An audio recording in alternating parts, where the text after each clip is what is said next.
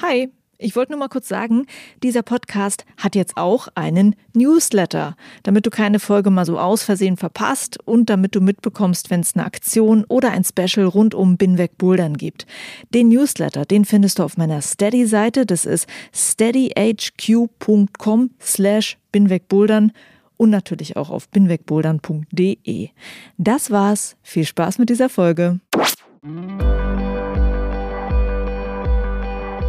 Hi und willkommen zu Folge 57 von Binweg Bouldern. Ich bin Juliane Fritz und ich sage Hallo aus meinem Berliner Home Gym. Seit einer Woche sind hier in Berlin wie auch in Deutschland die Boulder- und Kletterhallen zu durch das Coronavirus. Und wir werden alle im Moment sehr kreativ, wie man eigentlich am besten zu Hause trainiert. Und ich werde kreativ, wie ich euch jetzt weiter Boulder-Inhalte hier in meinem Podcast liefern kann.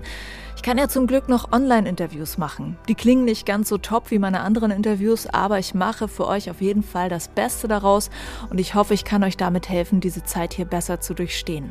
Und wir werden diese Zeit durchstehen, weil das Ganze wird ja auch irgendwann wieder zu Ende sein und dann gehen wir alle wieder bouldern, draußen oder in den Hallen. Aber wie geht es den Hallen eigentlich bis dahin? Und wie kann man als Boulderin oder Boulderer seiner Halle jetzt helfen? Diese Fragen habe ich an Christian Popin gestellt. Er ist Mitbetreiber einer Boulderhalle und einer Kletterhalle in Wuppertal und als Berater für Kletterhallen spricht er jetzt auch viel mit seinen Kolleginnen und Kollegen aus der Szene. Freue dich also auf dieses sehr informative Interview mit vielen Einblicken in die aktuelle Lage bei den Boulder- und Kletterhallen.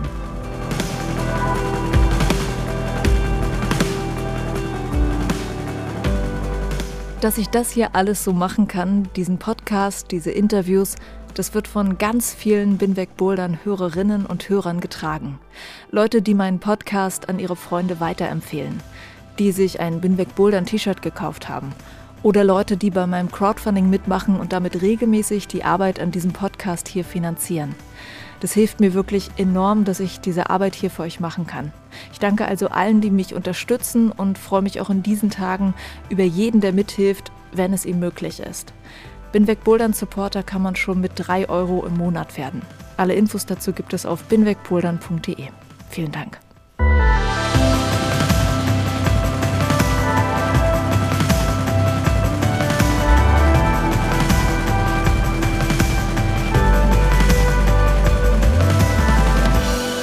Wie geht es den Kletterhallen und Boulderhallen in Zeiten des Coronavirus? Können sie diese Krise überleben? Und wie kann ich zum Beispiel als Boulderer oder Kletterer meiner Lieblingshalle helfen? Das fragen sich jetzt auch viele. Und ich möchte einige dieser Fragen und noch mehr an Christian Pupin stellen. Der betreibt nämlich eine Kletterhalle und eine Boulderhalle in Wuppertal oder ist Mitbetreiber davon. Und der ist auch Berater für verschiedene Kletter- und Boulderhallen. Also der kennt viele Hallenbesitzer, kommuniziert jetzt auch in den letzten Tagen wirklich mit vielen Leuten in der Szene und hat deshalb auch einen ganz guten Überblick, was da im Moment passiert. Und deshalb freue ich mich sehr, dass wir jetzt reden können. Hallo Christian. Hallo. Ja, es ist ähm, bisschen schwer zu sagen, wo man eigentlich dieses Gespräch gerade anfangen soll, weil so viele Fragen unterwegs sind und auch viele Fragen auf Beantwortung warten. Ich würde gerne mal damit anfangen, dich zu fragen, ab wann du eigentlich realisiert hast, dass jetzt schwere Zeiten auf die, ähm, also auf uns alle zukommt, aber halt auch auf die Boulder- und Kletterhallen zukommen.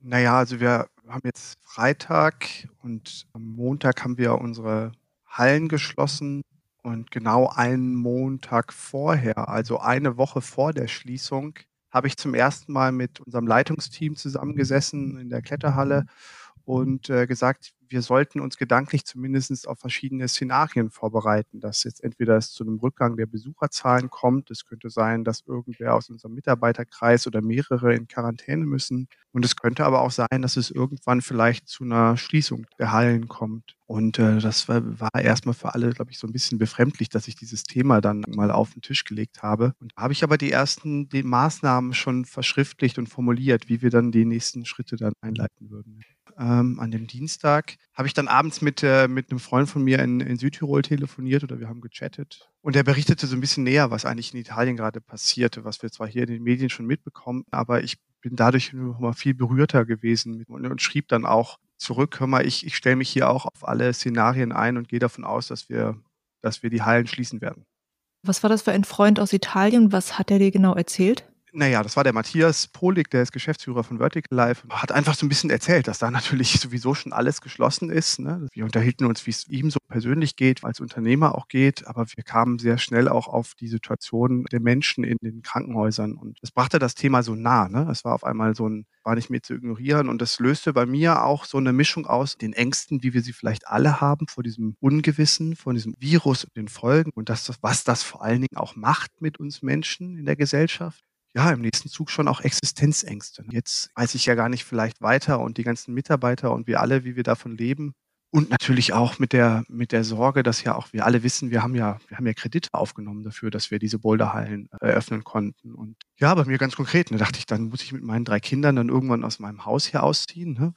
ich glaube, dass ich dann so erstmal so gelähmt mich gefühlt habe und dann erst zum Freitag wieder so ein bisschen mehr Energie hatte. Und jetzt ist gutes Organisationsmanagement gefragt, ist so eine, wie so eine Trotzreaktion. Ja, das kann ich auch nachvollziehen. Ich habe auch so, ich wanke gerade auch so ein bisschen zwischen, ja, auch manchmal Angst und zwischen, okay, aber ich kann doch noch was machen. Und dieses Wort Selbstwirksamkeit ist irgendwie gerade so ein Wort. Ich habe ähm, gestern gestern eine Podcast-Folge schon veröffentlicht mit Jule Wurm und das war für mich so ein Erlebnis von, okay, ich kann was ausrichten. So, das ist gerade, glaube ich, auch total wichtig, oder?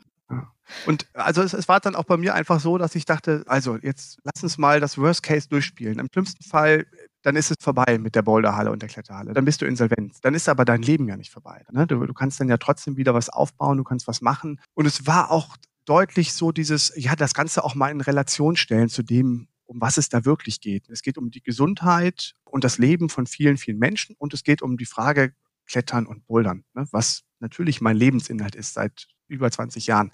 Aber trotzdem konnte ich das so gedanklich dann in Relation stellen und sagen, okay, und jetzt aber voller Energie in das, was jetzt zu tun ist.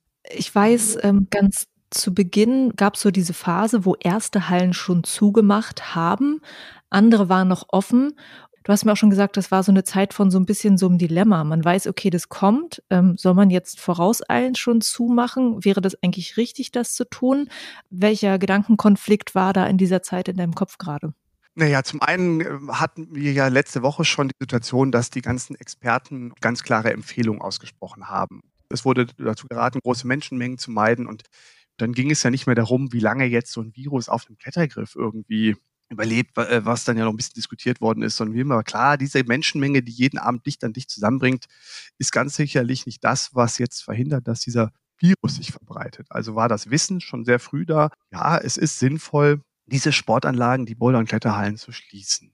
War auf der anderen Seite natürlich auch die Situation da, dass man dachte, ja Mensch, aber allen Mitarbeitern, die davon leben, kann ich jetzt einfach nicht nur, weil ich jetzt der Meinung bin, dass es sinnvoll, irgendwie jetzt einfach, machen wir einfach Schluss jetzt hier heute. Gleichzeitig war es ja auch eine Phase, in der die Politik so ein bisschen auch Lösungen suchte. Und ich glaube, in diesem Dilemma, in dieser Zwickmühle befanden sich ganz viele Hallenbetreiber in dieser letzten Woche zwischen Donnerstag und Sonntag, glaube ich, die dann auch so moralische Bedenken hatten, aber dann auch so eben in beide Richtungen. Hofften eigentlich alle, dass es doch jetzt schnell eine Entscheidung geben würde, die dann einzelne Bundesländer früher gefällt haben und andere eben etwas später. Es ging so ein bisschen auch darum nachher, ja, welche Absicherung brauchen wir denn, um möglicherweise nachher auch vielleicht Ausgleichszahlungen zu bekommen, um möglicherweise im Anspruch auf Entschädigungen zu haben oder zumindest irgendwas zu bekommen, mit dem wir wiederum unsere Verbindlichkeiten und vor allen Dingen auch unsere Personal weiter bezahlen könnten. Also es war so ein bisschen so eine Moral auf der einen Seite und, und Wissen und auf der anderen Seite so ein bisschen so ein formal juristisches Denken. Und dann haben wir gesagt, okay, wir, wir, wir warten jetzt erstmal noch, wir, wir haben noch mal offen und dann, man merkte das ja auch und ihr werdet das auch alle gemerkt haben, dass die Hallen natürlich dann auch alle sehr dicht hintereinander so ein bisschen erste Hygienemaßnahmen empfohlen haben und keiner wollte sich aber so richtig dazu durchringen zu sagen, ohne dass eine Beschluss, eine juristische Beschlussvorlage vorliegt, trauen wir uns jetzt nicht einfach zu sagen, wir schließen, weil wir nicht wissen, was das für Konsequenzen hat. Und ähm, wie seid ihr dann für euch vorgegangen? Also wie ist es dann beim Bahnhof Bloh jetzt vor einer Woche, in welcher Reihenfolge passiert, dass ihr gemerkt habt, okay, heute letzter Tag oder morgen letzter Tag, kannst du da nochmal in die Tage reingehen? Wir haben Freitag als erstes besprochen, dann sind ja die Schulschließungen bekannt gemacht worden und haben dann gesagt, okay, analog dazu, mit dem Wissen, dass Kinder oft symptomfrei sind, müssen wir als allererstes die Kindertrainings aussetzen. Und haben diese Maßnahme auch noch am Freitag und Samstagmorgen auch unmittelbar auch kommuniziert. Wir, wir haben ja auch mit dem Bahnhof Bloh noch ein Café unten und haben dann gesagt, okay, wir trennen jetzt schon mal den Sportbereich von der Gastronomie ab sodass das nicht mehr so, so, so durchmischt wird, um dadurch auch ein bisschen die Besucherströme besser steuern zu können, weil wir in der Phase ja auch die Auflage bekommen hatten. Das kam dann als erstes raus, dass keine Veranstaltungen mehr über 100 Personen zugelassen sein würden. Das war ein Beschluss, der zum Montag schon greifen sollte. Und dann haben wir uns auch damit schon beschäftigt, wie wir dann eben im Grunde auch sicherstellen, dass nicht mehr als 100 Leute in der Halle sind. Und auch hier fühlte sich das sehr merkwürdig an, weil während man so gedanklich dies so vorbereitete, ja, was vorzubereiten, was möglicherweise zwei Tage später schon wieder überholt sein würde. Und haben uns so herangetastet an das, wie wir das darauf vorbereiten sollen und was wir dann kommunizieren und aber immer auch so mit diesem, ja, lass mal abwarten, was jetzt morgen entschieden wird. Dann gab es ja auch im Grunde, ähm, ich glaube, Sonntag kurz nach sechs gab es im Grunde den Beschluss der Landesregierung hier in Nordrhein-Westfalen, dass die Sportstätten auch zu schließen sind. Ab spätestens Dienstag dann war Gastronomie immer noch ausgenommen und das war dann der Punkt, wo Arndt, mein Geschäftspartner und ich gesagt haben, so jetzt reicht uns das, jetzt, jetzt machen wir Montag gar nicht mehr auf. Und es war eine ähm, bisschen absurde Situation für mich, weil ich hatte dieses Thema ja nun mal jetzt irgendwie fast eine Woche mit mir rumgeschleppt und auch über das Wochenende ja kaum Ruhe gefunden, weil ich immer wieder stündlich, minütlich im Grunde die aktuellen Entwicklungen verfolgt habe und es war ein Moment, äh, als wir diesen Beschluss Sonntagabend gefasst haben, der, der wirkte in dem Augenblick fast wie so eine Erleichterung. So, jetzt ist endlich eine Entscheidung da, jetzt ist Klarheit. Ne? Welche Reaktionen kamen denn da auf euch zu?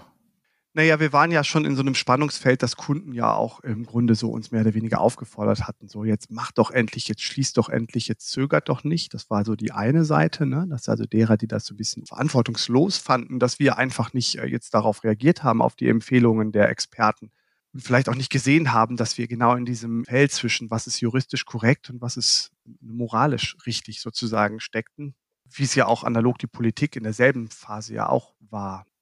Dann kamen aber auch natürlich ganz viele, die natürlich gesagt haben, so, nee, das Bouldern ist uns doch so wichtig. Wir sind dankbar, dass ihr noch offen habt, dass ihr noch nicht geschlossen habt. Denn die Stimmen gab es ja auch so. Aber als dann die Entscheidung getroffen wurde, also als es dann klar war, und es waren ja auch dann zunehmend immer mehr Hallen, die rund um diese, dieses Wochenende ihre Schließung verkündeten, haben wir auch überall erlebt, dass es ganz viel Solidarität gab, ne? ganz viel Verständnis, ganz viel, das tut uns aber leid und Mensch, wir sind bei euch, wir kommen zurück. Also es gab natürlich auch sehr viel Zuspruch, was natürlich unglaublich aufbauend war, ne? dass man wusste, man kriegt jetzt nicht noch irgendwie ähm, noch Ärger, weil man jetzt zugemacht hat, sondern man bekam, glaube ich, alle sehr viel Unterstützung. Und ähm, dann ist ja jetzt auch die Frage nach den Reaktionen natürlich im Unternehmen selber. Ihr hattet ja dann irgendwann die Aufgabe, den Mitarbeitern zu sagen, okay, das, äh, das war's jetzt und wir müssen Montag zumachen. Wie seid ihr da vorgegangen? Also das hast du mir auch schon gesagt. Also den Mitarbeitern das zu sagen, ist halt auch eine richtig schwere Aufgabe wir hatten für uns den Anspruch, und ich glaube, dass, da kann ich für alle Hallenbetreiber sprechen, auch eine gewisse Informationskette und Reihenfolge einzuhalten. Also wir wollten natürlich vermeiden, dass Mitarbeiterinnen und Mitarbeiter plötzlich aus den, unseren eigenen Social-Media-Kanälen erfahren würden, dass wir nächste Woche geschlossen haben und damit ihre Arbeit nicht mehr äh, da ist für unbestimmte Zeit. Wir hatten das auch, ähm, als wir diese Hygienemaßnahmen, glaube ich, Samstagmorgen äh, oder Freitagabend schon kommuniziert hatten, auch da im Vorfeld unsere Mitarbeiter eigentlich wissen lassen, während es auf Social Media bei uns noch hieß, ja, bis auf weiteres haben wir geöffnet und beachtet bitte die Hygienemaßnahmen, äh, ging eigentlich am, am Samstagmorgen schon eine erste E-Mail an unsere Mitarbeiter raus. Wir stellen uns auf eine Schließung ein bitte lasst uns ein bisschen Zeit und Ruhe, die Dinge zu sortieren. Wir kennen auch noch nicht alle Antworten auf die Fragen. Wir wissen auch noch nicht, wie das genau weitergeht, aber stellt euch, wir, wir stellen uns gedanklich darauf ein und wir werden uns mit allem uns Möglichen bemühen, auch Lösungen für euch mitzuentwickeln. Das war schon Samstag eine erste Mitteilung und darauf angeknüpft haben wir dann auch ähm, Sonntagabend dann auch die Schließung nochmal äh, hinterher geschickt und nochmal darauf verwiesen, dass wir uns kümmern dann weiß ich auch schon von dir, dass dann ganz schwere Entscheidungen natürlich anstehen im Moment, weil es verschiedene Beschäftigungsverhältnisse in so einer Boulderhalle gibt und man nicht genau weiß, okay, welche ja, Hilfeleistung vom Staat zum Beispiel für welchen Mitarbeiter jetzt greifen könnte. Was, was kann man machen, um den verschiedenen Mitarbeitern zu helfen? Kannst du das auch nochmal aufschlüsseln, was da die Probleme sind für einen Boulderhallenbetreiber? Ja, das sind ja viele Probleme, die, die gleichzeitig auf einen zukommen. Also zum einen natürlich, was passiert mit den Mitarbeitern? Gleichzeitig im Hintergrund natürlich auch, was ist mit den anderen Verbindlichkeiten, ne? wenn ich Darlehen bedienen muss, wenn ich Mietzahlungen äh, habe, dass man so ein bisschen sagte, okay, jetzt habe ich aber ganz viele Dinge, die ich gleichzeitig organisieren muss und ich habe eine gewisse Dringlichkeit. Ich habe nicht viel Zeit, weil natürlich bestimmte Beträge auch regelmäßig abgebucht werden. Also ja, Mitarbeiter informieren, Mitarbeiter auch abholen mit ihren Ängsten und Sorgen und gleichzeitig gucken, dass man irgendwie maximal auch probiert, äh, Liquidität zu sichern, also Geld zu sichern, was einem erstmal so ein bisschen äh, wie so ein Puffer, eine gewisse Ruhe verschafft, Dinge zu sortieren. Ne? Weil wenn man da noch unter Druck gerät, eben dann kommt ja zu dieser Angst, die eh schon so insgesamt durch unsere Gesellschaft wabert, ja noch eine größere Angst dazu. Dann bin ich nicht mehr so handlungsfähig. Ne? Und in diesem, in diesem Spannungsfeld die richtigen Entscheidungen zu treffen. Und dann waberte ja nun mal auch durch die Presse schon die ganze Woche vorher dieses Thema von Kurzarbeit und musste sich damit erstmal beschäftigen. Erstmal, was heißt das überhaupt? Für wen greift das überhaupt? Und wie beantrage ich das? So, das war ja erstmal das, was am, ähm, am Montag direkt im Raum stand. Jetzt war es so, dass ja dieser erleichterte Zugang zur Kurzarbeit ja am Freitag vorher, am 13. März im, im Parlament in Berlin beschlossen wurde. Aber was das genau bedeutete, hatte ja keiner von uns verstanden. Jetzt wissen wir, dass wir dadurch, dass wir dann die Kurzarbeit zur Anzeige gebracht haben, diese auch mehr oder weniger schon bewilligt war oder so wurde es zumindest mitgeteilt. Und dann feststellen, okay, die greift für unsere Vollzeitkräfte, für unsere Teilzeitkräfte und für unsere MIDI-Jobber, also die in der Gleitzone. Sehr schnell war aber dann auch klar, Mensch, für die Mini-Jobber, also für die, für die 450 Euro Jobber und für die Werkstudenten ist da erstmal kein Rettungsschirm gespannt, also nichts abgesichert. Ne? Während Kurzarbeit bedeutet, dass du 60 Prozent, wenn du Kinder hast, 67 Prozent von dem, was du eigentlich verdient hättest, weiterbekommst. Das war so dann erstmal schon mal, wo wir dachten, okay, wenn das jetzt noch klappt, dann ist das schon mal eine Entlastung. Aber kam direkt die Sorge, ja, aber was mache ich denn jetzt mit den ganzen Minijobbern und den Werkstudenten? Wieso fallen die jetzt unter keinen Rettungsschirm? Es ist ja nicht so, als wären die auf ihre 200, 300, 450 Euro nicht angewiesen.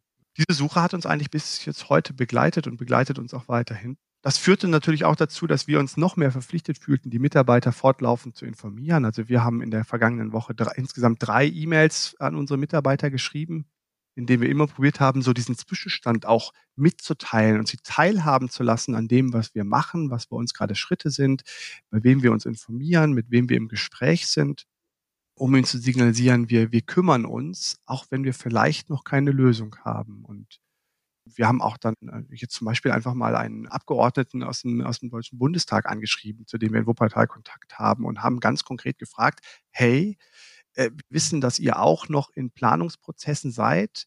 Kommt da noch eine Entscheidung vom Gesetzgeber jetzt in der nächsten Woche für diese Minijobber? Und wenn nicht, macht euch bitte bewusst, dass die der jetzt so hart getroffenen Branche Sport, Gastronomie, Events ja stark vertreten sind. Und äh, wir bekamen auch die Antwort, dass, dass es natürlich ganz viele dieser Anfragen gibt und dass man sich bemüht. So ein bisschen so ein Hoffnungsschimmer ist tatsächlich, dass, dass es noch einen Lösungsansatz in der kommenden Woche für die Minijobber gibt oder dass wir als Hallenbetreiber aufgrund von bestimmten Hilfen in der Lage sind, selber auch Lösungen zu entwickeln. Ne, welche Möglichkeiten haben wir selber, um bestimmte Träge vielleicht weiterzuzahlen, weil, naja, so richtig viel Arbeit haben wir ja gerade nicht in den geschlossenen Hallen. Was wären denn das für Beispiele, die man da sich überlegen könnte, um das weiterzuzahlen für die 450 Euro Jobber? Also das fängt an mit der Frage, kann ich wen noch in Urlaub schicken? Kann ich Unterstunden aufbauen? Wird diskutiert. Es geht aber auch um die Frage, kann ich vielleicht jetzt sinnvolle Arbeiten in der Halle machen, die man dann noch weiter bezahlen kann? Das sind so Überlegungen, die natürlich, die hängen natürlich auch stark davon ab, welche Gelder werden im Grunde den Unternehmen zur Verfügung gestellt, damit ich weiß, welche Möglichkeiten ich habe. Klar, kurzfristig, das werdet ihr alle mitbekommen haben, haben die vielen Boulderhallen und Kletterhallen natürlich auch ihre Stammkunden angeschrieben und gesagt, hey, ihr habt ein Jahresabo bei uns, ihr habt einen monatlichen Beitrag, den wir von eurem Konto einziehen. Wir können momentan diese Leistung nicht erbringen. Ihr habt dadurch natürlich ein Sonderkündigungsrecht. Ihr habt auch den Anspruch, dass das Abo pausiert. Wir würden euch darum bitten, dass wir jetzt am 1.4. nochmal den Betrag einziehen weil uns das eine gewisse Reserve verschafft, die uns auch vielleicht ermöglicht, bestimmte Dinge weiter zu bezahlen, Mitarbeiter nochmal anders abzusichern und vor allen Dingen, das, was ich eben gesagt habe, einen gewissen Druck auch rauszunehmen, damit die Hallen und die Unternehmen dahinter auch so ein bisschen handlungsfähig bleiben, weil wir natürlich alle gerade sehen, so richtig schnell kann natürlich der Gesetzgeber nicht die Gelder bereitstellen. Also fließen ja nicht morgen auf unser Konto, nur weil wir gestern zugemacht haben. Also da brauchst du einfach eine gewisse, gewisse Reserve einfach. Eben dadurch auch wieder ein gewisser zeitlicher Raum, äh, jetzt Ideen zu entwickeln. Gleichzeitig haben wir aber auch unsere, äh, unsere Minijobber auch angeschrieben oder all unsere Mitarbeiter und gesagt, hey, wer jetzt eine gute, gute Möglichkeit habt, einen Job anzunehmen, ne? also im Supermarkt hieß es auf einmal, die suchen Minijobber, äh, hier Erntehelfer werden gerade gesucht. Dann haben wir gesagt, ja, dann stellen wir euch auch frei, dann könnt ihr das sofort machen. Und wir stellen euch natürlich unmittelbar sofort auch wieder ein, wenn wir wieder offen haben. Maximal flexibel sein. Mhm. Ohne uns, wie gesagt, vor der Verantwortung zu drücken oder ohne jetzt ne, zu sagen, so jetzt hier, wir sind ja froh, wenn wir euch los sind, sondern einfach um offen in alle Richtungen zu denken und zu kommunizieren. Das würde mich auch mal interessieren, wie viele Leute das machen, die Monatsmitgliedschaften weiter zu bezahlen. Also das geistert da jetzt, also was heißt das geistert? Das geht ja jetzt auch gerade wirklich sehr durchs Netz, dass die Leute fragen, wie können wir denn helfen und wäre es gut, wenn wir diese Monatsmitgliedschaften jetzt einfach bestehen lassen. Würdest du sagen, das sind jetzt wirklich viele Leute, die da auf euch zukommen? Also kann man schon sagen, hey, die Solidarität ist so groß in der Szene, dass das jetzt wirklich eine bedeutende Hilfe auch ist, um äh, Leute auch weiter zu bezahlen? Also es ist zumindest etwas, was im Vorfeld von den ganzen Ankündigungen der Hallen schon angeboten wurde. Also viele, viele Kundinnen und Kunden haben ja, haben ja ihre Hallen auch aktiv angeschrieben und haben gesagt, hey, zieht das ruhig weiter ein. Also mir tut das gerade nicht weh. Wir, wir freuen uns um die, die sagen, wir können das und, und den Beitrag weiter zahlen. Und ich glaube, alle haben auch Verständnis dafür, wenn, wenn Leute sagen, nee, ähm, in der jetzigen Phase muss ich mein Geld zusammenhalten. Das geht eben auch nicht. Genau. Ich glaube, keiner von, von uns Hallenbetreibern erwartet sozusagen die Rettung jetzt unmittelbar durch seine Kunden, sondern es ist mehr so ein, okay, ihr helft uns den Druck rauszunehmen. Wir alle erwarten und erhoffen uns jetzt eine starke Unterstützung von Seiten der Bundes- und Landesregierung. Und ähm, was gibt's denn eigentlich noch, was ich als Boulderer oder Boulderin machen könnte? Also diese eine Idee ist diese Fortzahlung der Mitgliedschaften, aber siehst du noch andere Wege, wie ich meiner Boulderhalle jetzt helfen könnte im Moment?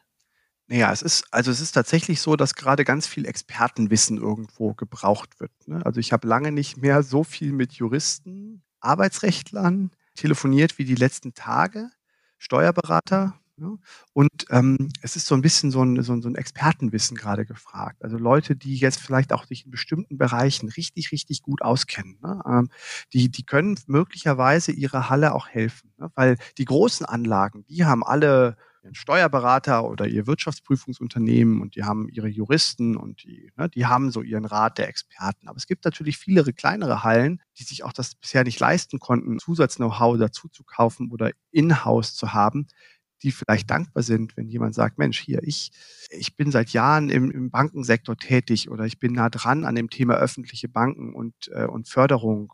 Und wer da, wie gesagt, Experte ist, kann sich gerne, glaube ich, an seine Halle wenden und sagen, hier, da kenne ich mich aus. Ne? Das ist ein guter Tipp. Ähm, eine Frage, die von Hörern ja auch reinkam, war, ähm, die wahrscheinlich ganz schwer zu beantworten ist, was kann man denn abschätzen, wie viele Monate kann so eine Halle eigentlich überleben, wenn sie keine Gäste hat? Hast du da irgendeine Vorstellung?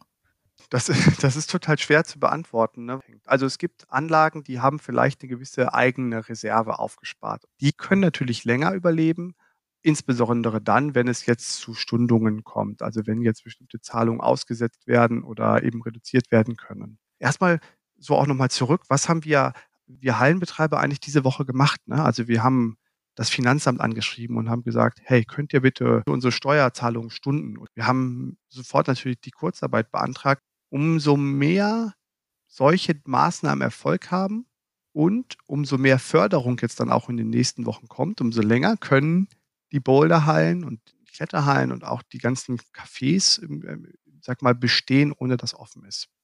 Irgendwann kommt natürlich der Punkt, wo man sich fragen muss, macht das jetzt noch Sinn? Vor allen Dingen dann, wenn die Lösung, die langfristige Lösung halt irgendwelche Kredite sind, weil unbegrenzte Kredite, die machen ja nur bedingt Sinn. Ich kann ja nicht noch zu meinen Schulden, die ich jetzt habe, kann ich ja nicht nur sagen, ich nehme noch weitere 200, 300, 400.000 Euro Darlehen auf, die ich aber nachher in einer in so einem Liquiditätsplan oder in so einem Businessplan gar nicht abbilden kann, dass ich sie ernsthaft über meine Einnahmen zurückzahlen kann. Also das wird sicherlich dann auch in den nächsten Wochen sich so ein bisschen rausstellen, wer wie lange welche Möglichkeiten hat. Müssen wir also damit rechnen, dass dann nach dieser Krise es ein paar Boulderhallen nicht mehr gibt? Boah, ich finde das total schwer zu sagen, weil das wirklich davon abhängt, wie ernst das auch eine Bundesregierung meint, jetzt im Grunde jeden Betrieb zu unterstützen. Und ja, es kann aber auch sein, dass es nachher Betriebe gibt, die das eben im Grunde nicht schaffen. Vielleicht hätte es aber auch so Betriebe gegeben und Boulderhallen und Kletterhallen, die es auch so nicht geschafft hätten, weil vielleicht bestimmte Belastungen zu hoch sind. Ich glaube, es kommt auch einfach darauf an, wer vielleicht auch im Vorfeld wie solide geplant hat mal, ne? wie gut er im Grunde aufgestellt war und das alles kalkuliert hat. Ne? Ich hatte auch noch eine Hörerfrage ähm, zu dem Thema, was kann man als Boulderhalle eigentlich daraus lernen, aus dem, was jetzt gerade passiert? Das ist eine total schwierige Frage, weil auf sowas vorbereitet sein kann man ja nicht. Man kann lernen, noch professioneller als Unternehmer zu arbeiten, man kann lernen, noch schneller auch seine gerade finanzielle Situation zu, zu blicken und zu überblicken. Ich habe, glaube ich, in, in äh, unserem letzten Podcast irgendwann mal gesagt, es ist ja nun mal schon so, dass ich permanent als Geschäftsführer auch gefordert bin zu wissen, kann ich in zwei und in drei Monaten noch die Gehälter bezahlen. Also eine gewisse Voraussicht muss ich natürlich immer auch haben und gewisse Entwicklungen beobachten.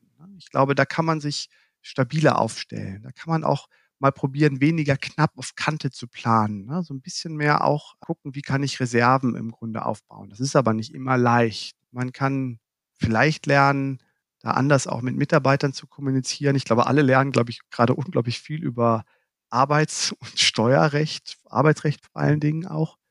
Aber das ist so ein bisschen auch vielleicht gerade ähm, nicht das Wichtigste. Was kann ich daraus lernen? Ich glaube, insgesamt kann unsere Gesellschaft aus dieser ganzen Situation ganz, ganz viel lernen, nämlich ähm, was es bedeutet, äh, solidarisch zu sein ne? und was Solidarität wirklich ist. Ne? Und dann muss man auch einfach, ja, auch mal ernsthaft, wie gesagt, mal hier diese Boulder- und Kletterhallen, Brille ablegen und uns gucken, wo jetzt gerade die wahren Herausforderungen liegen. Ne? Bei den Ärzten, bei den Krankenhäusern, bei den Krankenschwestern, bei den Pflegerinnen. Dagegen ist ja Bouldern und Klettern so das Unwichtigste, was es gerade gibt. Ne? Und ähm, ich glaube, wir alle können gerade lernen, auch mal wieder uns auf wesentliche Dinge zu fokussieren und lernen, glaube ich, alle gerade, was wirklich wichtig ist. Das finde ich positiv. Genau. Ähm, und der zweite Teil dieser Frage, der auch damit zusammenhängt, äh, nach Corona, was kann man da ändern, war die Frage, ob man an Hygienestandards in Boulderhallen und Kletterhallen etwas ändern sollte. Also es ging ja jetzt ganz viel um Hygiene diese Tage, bevor dann die Hallen geschlossen haben. Also diese Maßnahme, die zum Schluss ja alle kommuniziert haben, bevor ihr anfangt zu klettern, wascht ihr euch die Hände. Das bekommen wir auch danach noch hin. Das werden wir auch so schnell, glaube ich, nicht alle, werden wir das nicht vergessen. Und das ist vielleicht auch sinnvoll. Ansonsten ist das ja jetzt kein Problem von Hygiene. Also natürlich sollte jede Halle grundsätzlich darauf achten, dass sie regelmäßig sauber gemacht wird, dass die Sanitärräume regelmäßig sauber gemacht werden dass wir gucken, wie wir natürlich auch nochmal so mit der Staubbelastung umgehen. Aber das machen wir ja alle auch schon. Vielleicht wird man sich mal stärker damit beschäftigen müssen, wie viele Leute sollten eigentlich zeitgleich auch in der Halle sein. Aber dann geht es ja auch nicht nur um Hygiene, sondern auch um Sicherheit. Aber ähm, so unmittelbar würde ich jetzt nicht sagen, so, wir haben jetzt aus dieser Corona-Krise gelernt, dass wir die und die Dinge noch besser machen müssen, was die Hygiene angeht. Also wie gesagt, Hände waschen, ja, das wird vielleicht bleiben. Was ich da bloß gedacht habe, ist, dass es ja nicht bloß eine Frage von den Boulderhallenbetreibern ist, sondern halt auch von jedem einzelnen Gast, wo ich dann halt so dran denken musste, ist, wie oft ich halt sehe, dass Leute in der Boulderhalle sind, die ganz offensichtlich krank sind und äh, mal lieber zu Hause geblieben wären. Also da, da müssen halt irgendwie natürlich. Aber das ist ja, da meine, wie gesagt, das ist ja ganz sicher so, dass wer im Grunde krank ist, der macht keinen Sport. Ne? Also der, der geht nicht in eine Boulderhalle, um nachher A, andere anzustecken. Das wird auch etwas sein, was vielleicht auch nochmal anders und bewusster in den Köpfen, vielleicht auch nach dieser Krise ähm, hängen bleibt. Aber der, der sollte sich vor allen Dingen selber schützen. Ne? Also im Grunde wer krank ist, macht keinen Sport. Der erholt sich, der gibt seinem Körper die Ruhe, wieder fit zu werden. Wir wissen ja auch, und das ist ja auch bekannt, dass eben gerade Sportler dann auch schon mal eine Herzmuskelentzündung erleiden und ähm, ja, dann droht ja auch ein Herzinfarkt. Ne? Also von daher sollte man sich das bewusst machen. Wenn ich krank bin, mache ich keinen Sport, bis ich wieder gesund bin. Hm. Okay, Christian. Das äh, wären jetzt erstmal so für den Moment die Fragen. Hast du jetzt noch irgendwas, was wir noch nicht besprochen haben, was du noch hinzufügen möchtest?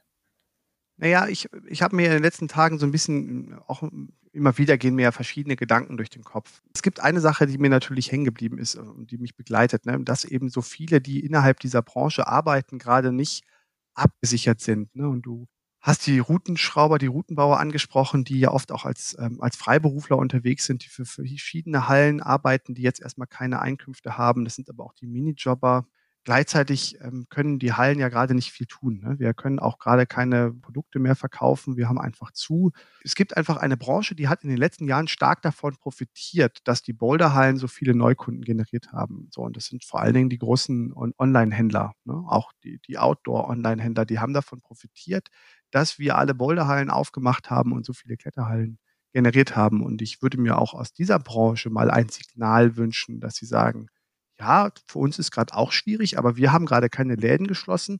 Und wir haben tatsächlich aus dieser Branche heraus wirklich die letzten Jahre profitiert und das auch mal vielleicht irgendwie dankend anerkennen und sich überlegen, ob sie jetzt nicht einfach auch einen Beitrag leisten können, nicht uns Hallenbetreiber, nicht uns Unternehmer zu schützen, aber eben vielleicht die, die in diesen Hallen eben arbeiten. Ne? Und äh, da finde ich, können gerade die großen deutschen Outdoor-Online-Händler, ich will sie jetzt nicht namentlich nennen, aber sie werden wissen, dass sie gemeint sind, sich mal ja auch kreative Gedanken machen.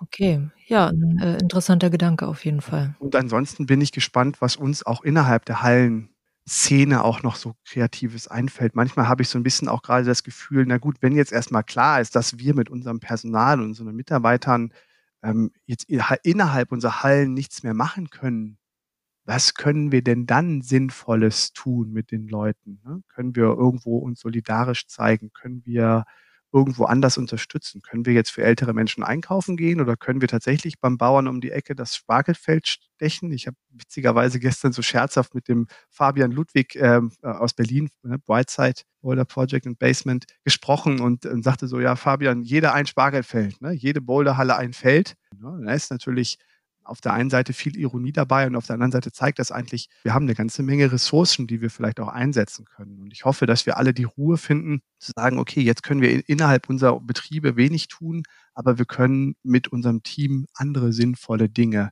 machen. Und ich bin gespannt, was der sehr sozialen und kreativen ähm, Boulder- und Kletter-Community da noch einfällt. Okay. Dann danke ich dir für diese Gedankenanstöße jetzt hier in diesem Interview. Und ich freue mich drauf, wenn wir vielleicht auch nochmal, äh, wenn ein paar Tage jetzt vergangen sind, nochmal reden können. Ich nochmal nachfragen kann bei dir, ob sich vielleicht bei Fragen, die jetzt noch nicht geklärt sind, bei Sachen, die noch offen sind, ob es da vielleicht Lösungen gibt. Da kannst du mich dann gerne informieren. Und dann ähm, ja, können wir vielleicht nochmal reden. Sehr gerne. Vielen Dank fürs Gespräch. Das war Christian Popin im Binweg Bouldern Interview. Vielen lieben Dank, Christian. Ich finde es wirklich sehr wichtig, dass wir hier mal hinter die Kulissen gucken konnten, um zu sehen, was ist da los in den Hallen, was ist da auch abgelaufen in den Tagen, als die Hallen nacheinander geschlossen haben.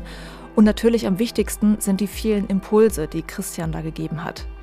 Während diese Folge entsteht, hat Christian auch noch einen Facebook-Post gemacht, in dem er eine Liste erstellt hat mit Links zu möglichen finanziellen Hilfen für die Hallen.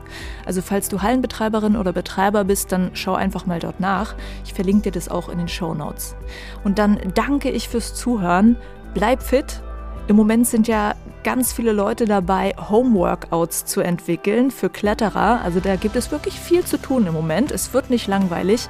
Also habt trotz allem eine möglichst gute Zeit. Juliane mein Name und ich bin hoffentlich bald wieder wegbouldern und du auch. Ciao.